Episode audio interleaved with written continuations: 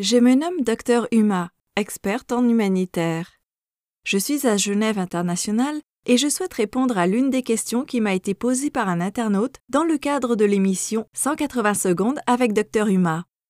En attendant de faire la connaissance de cet auditeur fidèle à notre chaîne Vitasta, permettez-moi de vous informer que l'action humanitaire est une marque suisse, disons genevoise. C'est lors de la bataille de Solferino en 1859 qu'Henri Dunant, homme d'affaires suisse, a jeté les bases d'une science ou discipline dynamique qui va constituer le domaine d'action d'un certain type d'organisation. Le contexte était international et cette caractéristique première fait de l'action humanitaire toute assistance ou action de toute nature ayant pour but principal la préservation de la dignité des hommes et des femmes. A priori, on agit pour des populations d'un autre État. Cette action peut consister en une urgence et même en une action durable ou de développement pourvu que cela soit réalisé en vue de préserver la dignité humaine, à sauver des vies ou de faciliter l'accès à ses droits. La vision d'Henri Dunant a donc été de demander aux États de respecter la dignité humaine en évitant les souffrances des individus en période de conflit armé.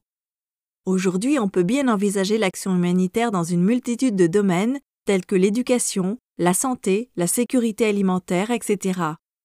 L'action humanitaire vient compléter l'action sociale de l'État ce qui signifie que celui-ci n'est pas un acteur humanitaire en principe. L'État assure ses missions régaliennes dans le domaine social vis-à-vis de ses populations. Dès lors que l'État mène de telles activités pour d'autres populations, d'autres États, il peut être considéré exceptionnellement comme acteur humanitaire. Aussi, dans un autre sens, une personne, voire une organisation sociale, qui réalise des activités dans le champ social de l'État, est considérée comme un acteur humanitaire quelle que soit son origine, locale, nationale ou internationale. Il en est ainsi des ONG, fondations, associations, le système des Nations Unies.